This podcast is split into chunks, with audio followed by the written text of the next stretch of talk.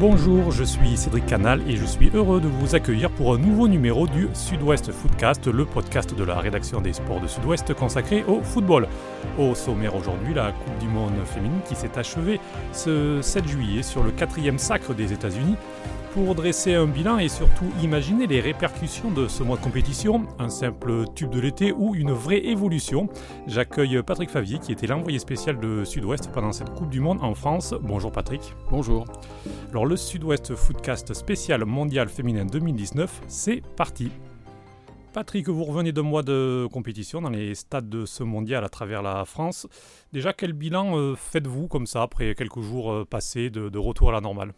Alors, euh, je vais commencer par un petit clin d'œil. J'ai pas suivi l'intégralité de la Coupe du Monde des féminines comme on le fait pour les garçons, comme le font les envoyés spéciaux. J'ai suivi les matchs de l'équipe de France et puis les gros matchs et la, semaine à Lyon avec les demi-finales et la finale. Donc, ça y est, une petite petite différence.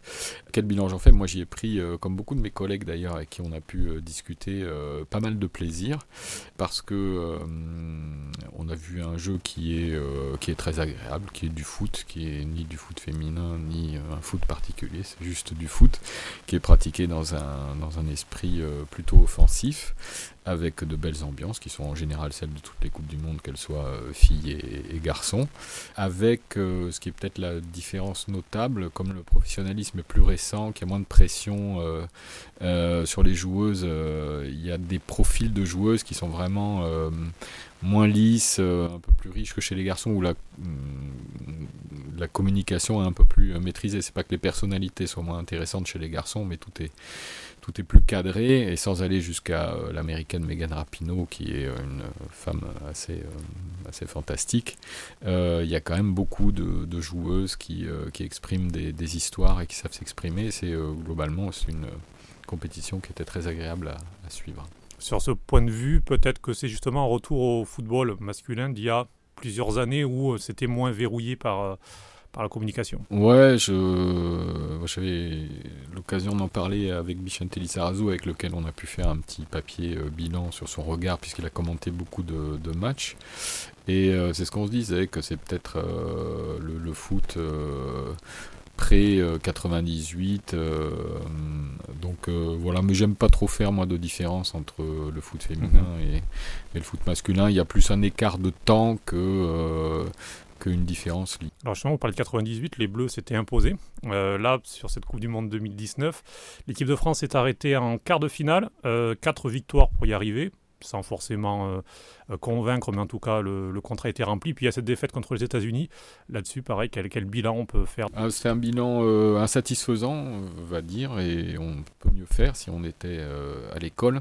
Alors, peut mieux faire, c'est un peu bizarre parce qu'un quart de finale contre les États-Unis, qui sont la, nation la plus forte du monde, il n'y a absolument pas à rougir d'être éliminé, surtout pas d'être éliminé 2-1. N'empêche que ce qu'on retient plutôt ce qui a déçu, c'est la dynamique de l'équipe de France tout au long du tournoi. On a l'impression qu'après le début en fanfare euh, contre la Corée du Sud, il y a eu un essoufflement et puis il y a des failles qui se sont révélées de plus en plus euh, grosses, comme l'état de forme de, Le Sommer par exemple, euh, le rendement au milieu de, de Gaëtan Tinet aussi, euh, et au lieu euh, qu'il y ait une correction une amélioration, euh, on a eu l'impression que qu'on descendait d'un cran un petit peu à, chaque match, avec la victoire difficile contre la Norvège, la victoire sur le penalty à retirer contre contre le Nigeria, voilà donc et puis le huitième de finale difficile contre le Brésil. Enfin,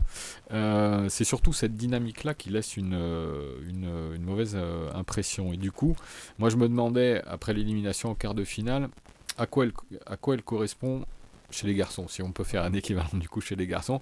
Est-ce que c'est euh, l'élimination de l'équipe de France de Laurent Blanc à l'Euro 2012 qui avait, vu, mm. voilà, qui avait vu, euh, c'était 1-0 ou 2-0 je crois, mais mm. on avait l'impression d'une impuissance de l'équipe de France totale. Mais bon, c'était l'équipe d'Espagne, qui est euh, l'équivalent des États-Unis alors. mais bon, la fédération a décidé que voilà, il fallait changer quelque chose et Laurent Blanc a cédé son poste. Ou est-ce que c'est le quart de finale deux, ans plus tard. deux ans plus tard en Coupe du Monde contre l'Allemagne de Didier Deschamps, où là on se dit bon bah on est tombé contre le futur euh, champion du monde, ça s'est joué à peu, on continue comme ça. Noël Le le président de la fédération, a, tranché à la fin du mondial féminin. Il a dit on continue avec Corignac, on continue comme ça. Euh, ok. Mais euh, le problème, c'est qu'après, euh, au-delà du bilan sportif, donc qui est pas honteux, mais qui déçoit un petit peu, surtout dans la manière, il y a ce qui s'est passé après, après la Coupe du Monde. et notamment, alors je me souviens d'une déclaration de Wendy Renard en zone mixte après le quart de finale contre les États-Unis, où sans faire de polémique, elle disait qu'elle n'était pas tout à fait d'accord avec la, le choix tactique qui avait été fait pour la fin de match, qu'elle aurait bien aimé jouer, rester devant, mais qu'on lui avait demandé de rester à, l'arrière dans une défense euh, à 3.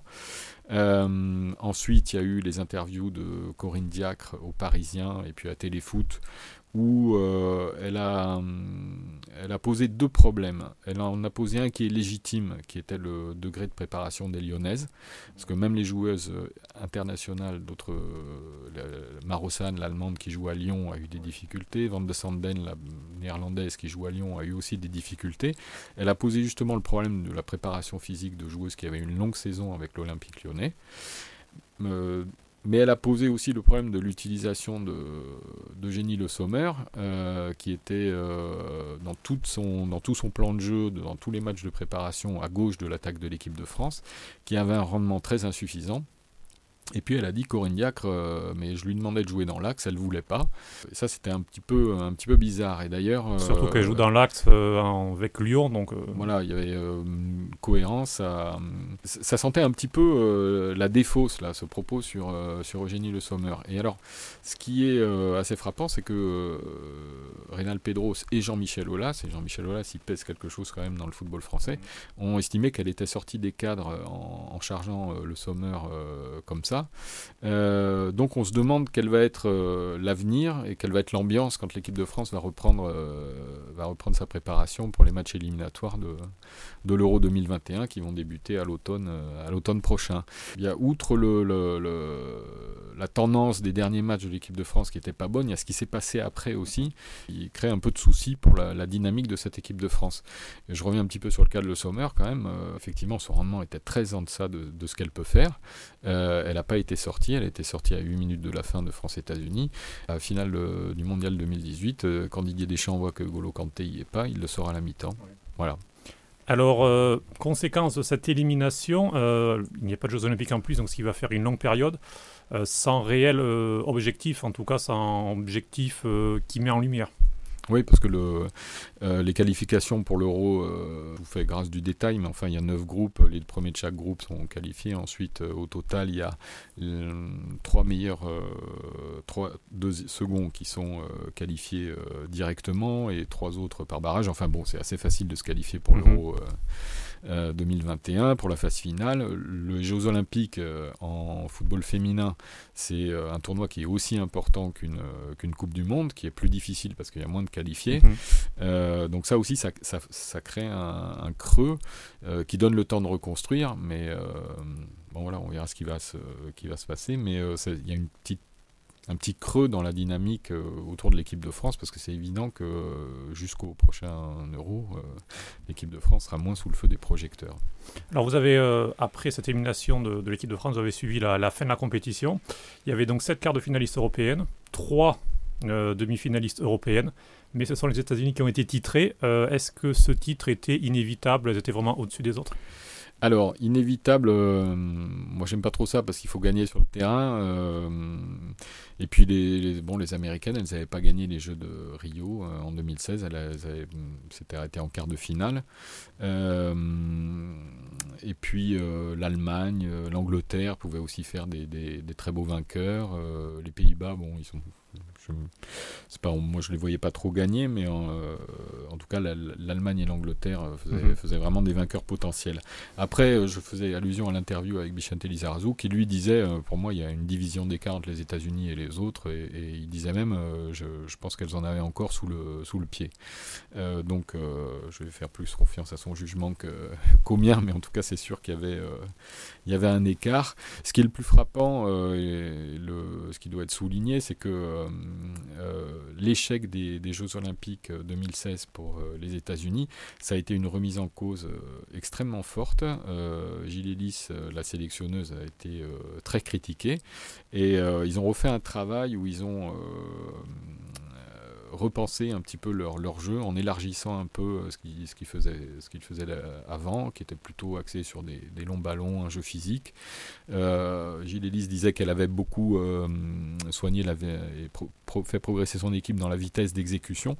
Donc ce qui est frappant, c'est que c'est une équipe qui a, qui a, vraiment, qui a vraiment tout le, temps, tout le temps progressé, qui était sur une dynamique quand même très positive et très exigeante. On avait l'impression qu'en fait, euh, elles géraient les matchs, elles accéléraient quand il le fallait, elles savaient gérer à la fin pour pas prendre le but euh, qui les éliminait. Voilà, on avait l'impression un contrôle de la situation à chaque fois. Voilà, c'est le paradoxe. Elles sont passées sur euh, trois scores de 2-1 en huitième, quart et, demi, en étant parfois un peu secouées.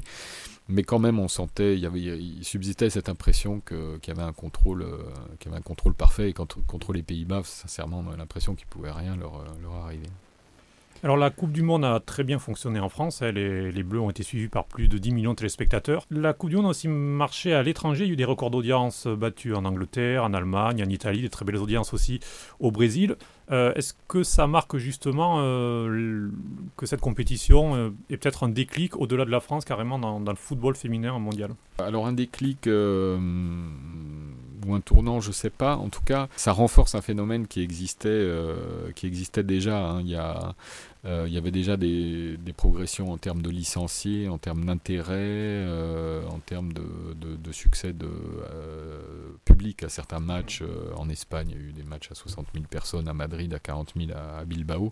Enfin, il y avait un fond, mais c'est vrai que le succès de la Coupe du Monde renforce ce phénomène. D'ailleurs, même aux États-Unis, euh, où pourtant a, il y, a deux longueurs d'avance sur le développement du, foot. La sélectionneuse et les joueuses américaines disaient bien que c'était important de réussir cette Coupe du Monde aussi pour le développement du foot parce qu'ils en avaient toujours, euh, toujours besoin. Donc tout, c'était pas acquis. Et effectivement, là c'est un pas de, un pas de plus. On a vu euh, les Américaines annoncer un contrat avec ESPN pour la retransmission de certains matchs. Arkema parrainé la, la, division 1 féminine. donc tout ça effectivement va renforcer euh, on a l'impression qu'il y a un phénomène d'accélérateur à chaque, chaque fois qui se produit. Et donc effectivement, euh, il y a eu, c'est vrai, des, audiences très très bonnes partout. Euh, et même euh, au Brésil où euh, le football masculin, alors qu'il y avait la Copa América en face, ça a aussi très bien marché pour les féminines qui ont, euh, qui ont été jusqu'en huitième contre, contre l'équipe de France. Ouais, puis il y a un, petit chiffre qui est intéressant pour le, pour le Brésil, c'est que la finale de cette année entre le Pays-Bas et, et, les États-Unis a été deux fois plus suivie que la finale de la Coupe du Monde féminine 2007, qui pourtant opposait le Brésil au Japon. Donc on voit qu'il y a un phénomène de fond. il est, on peut le relever aussi aux Pays-Bas, même si euh, les téléspectateurs néerlandais étaient concernés. Mais le, l'audience de la finale euh, Pays-Bas-États-Unis, euh, c'est le deuxième score pour un match de foot, tout, tout, confondu, derrière la, la, demi-finale de Coupe du Monde Pays-Bas-Argentine mhm. du Mondial 2014 au Brésil. Alors la sélectionneuse américaine Gilles Ellis prévoit que l'écart va se combler avec la croissance exponentielle des licenciés partout dans le monde et la progression, et la progression des nations européennes contre lesquelles nous avons eu beaucoup de difficultés, a-t-elle dit à la fin de, cette Coupe du Monde. Euh, est-ce qu'elle est gentille avec euh, ses adversaires ou est-ce que vous pensez que c'est un constat euh, réel? Je sais pas si on peut dire que Gilles Ellis est, gentille ou, Pauline. Non, je crois qu'elle c'est plutôt du genre à analyser froidement la, situation. c'est vrai que l'écart était pas. Euh, on a parlé hein, du contrôle qu'avaient les États-Unis sur les matchs, etc. Mais, c'est vrai qu'il n'y a pas non plus euh, un écart euh, infini. Et, et, elle était soucieuse de la façon dont il pourrait se résorber d'ici à, quelques années et au prochain mondial. Et puis elle a soulevé un, un point très intéressant, outre celui du fait qu'il va y avoir une augmentation de licenciés dans les pays européens, parce que voilà, ça il y a un regard différent sur le, sur le foot féminin et qui a été très exposé. Euh, elle a relevé aussi que dans les pays européens, le système de formation était tel que les jeunes joueuses de, à partir de 16 ans allaient pouvoir s'entraîner avec les pros de 25 ans. Mhm. Parce qu'effectivement, on a un foot qui est organisé, qui est organisé comme ça, avec, et c'est pas c'est pas le mode d'organisation américain avec les universités et les lycées mhm. auparavant. Et elle disait, il faut que nous on trouve le moyen de sortir les filles de 16 ans des générations de 16 ans pour, pour qu'elles puissent s'aguerrir plus vite et s'entraîner au contact de pros. Ça, c'est très intéressant. Et je pense qu'elle a un regard euh, vraiment très, très sensé. En plus, elle est à moitié anglaise, donc elle, euh, elle connaît bien le football européen. Et elle, euh, elle sait très bien qu'effectivement, l'écart va, va, se, va se resserrer. Alors, pour le resserrer, il y a un mot, c'est professionnalisme. en France, il y a des joueuses professionnelles, mais le championnat de division 1 ne l'est pas réellement c'est l'étape indispensable à passer très très vite pour euh, capitaliser sur euh, cette Coupe du Monde et poursuivre la progression. Alors oui, c'est euh, évident. Alors là, il y a plusieurs, il y a plusieurs signes déjà très concrets, comme on peut le voir à, nous, à Sud-Ouest, ici, on est très proche des, clubs et, des territoires. Donc, on voit par exemple, euh, c'était déjà rapporté dans, nos colonnes, club de Soyaux, qui est le club, euh, le club féminin historique euh, dans la région et qui est en division 1 comme les Girondins de Bordeaux, va avoir 6 contrats, fédéraux de plus, c'est-à-dire 6 mhm. joueuses professionnelles de plus que, que l'année passée. Donc, il y a effectivement davantage de, moyens. il faut rappeler que la professionnalisation en France, les contrats fédéraux, ça remonte seulement à 2 ou 3 ans. Il n'y en avait pas énormément. La Coupe du Monde a permis de signer un contrat de naming avec euh, le groupe euh, Arkema, euh, donc il va coller son nom à la D1 comme la Ligue 1 Conforama. Ça déjà, ça a une traduction dans les mhm. clubs. Il y a des, dirigeants à Soyaux qui nous disaient que ça allait rapporter 80 000 euros par, par an. Et ça, 80 000 euros, c'est déjà une part très importante de, de, la masse salariale pour absorber cette augmentation du, du professionnalisme.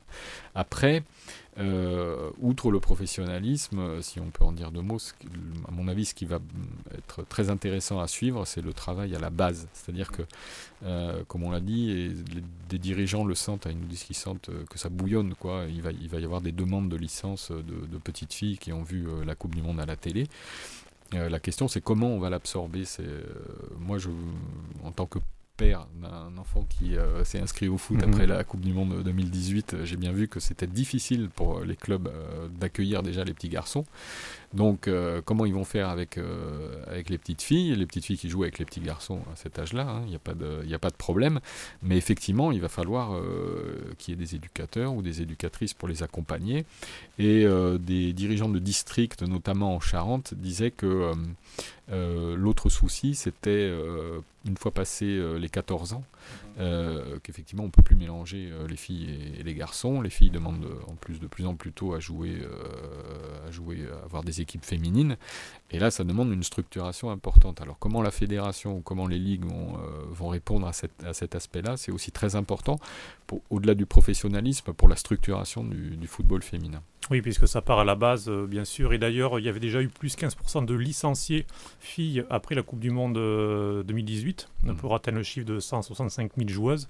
Et effectivement, on peut penser que la, barre des 200 000 sera atteinte euh, lors de la saison qui, qui arrive. Mmh. En tout cas, il faudra faire face à, un afflux et, et l'organiser, surtout dans les différentes catégories d'âge, pour que le, moment, le, mouvement ne se limite pas à un ou deux ans euh, pour des, très jeunes joueuses qui jouent en 8 ou en 9, mais, euh, mais qu'elles puissent trouver un débouché euh, un peu plus tard.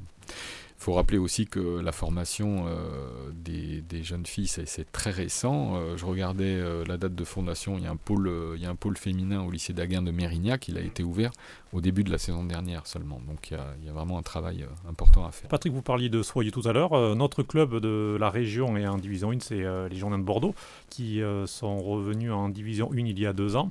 enfin même qui sont venus en division 1 puisque la structure féminine du club des Journées de Bordeaux est, assez récente là aussi. Euh, et après une belle saison, on sent aussi que le club a décidé de, bien, passer un cap en augmentant les moyens sensiblement cet été. Oui, alors c'est quasiment un doublement du, budget et un recrutement euh, important hein, avec euh, des, des, internationales. Charlotte Bilbao qui était dans le groupe des 23 remplaçantes pour le mondial, avec Oulé Matassar, qui, était, qui est attaquante anciennement de, Lille. et qui était potentiellement éligible au, mondial. Estelle Cascarino, la sœur jumelle de, de, Delphine aussi. Et puis on attend aussi euh, Inès Jorena qui, euh, qui a quatre sélections euh, et la prodige jamaïcaine Khadija Shaw qui, qui paraît-il est une joueuse absolument fantastique. Donc on verra ça. Donc il y a un gros effort pour l'équipe première des Girondins. voilà, après c'est aussi un des, une des dimensions, un des paramètres du développement du, du foot féminin. quand les gens Hum, je parle du public là ou des spectateurs, quand ils vont passer du mondial au championnat de France de première division, euh, il y a quand même un écart qui est très important et c'est un championnat qui est euh, très inégal. Euh, Bordeaux a terminé quatrième de la dernière, du dernier championnat. Montpellier, qui est troisième, était à 5 points devant Bordeaux et était à 16 points du deuxième. Mmh donc il y a un écart énorme entre l'OL et le PSG et puis, et puis les autres. Et il y a aussi un niveau de jeu qui est vraiment, vraiment très inégal. Donc il ne faut pas s'attendre à retrouver euh, la qualité forcément qu'il y avait euh, en Coupe du Monde. Parce que euh, la structuration du championnat de D1 est, récente et, voilà, la, densité de niveau n'y est pas. Mais effectivement, les efforts que font Bordeaux et que vont faire d'autres clubs doivent permettre de densifier un peu de ce niveau et de présenter une compétition de plus en plus attrayante on voit bien la, volonté des dirigeants des Girondins de, promouvoir l'équipe féminine, puisqu'ils euh, ont euh, adossé un, match euh, amical préparatoire de leur équipe féminine contre l'Athletic Bilbao, qui sera enlevé de rideau d'un match amical de, préparation des, garçons aussi contre la, la.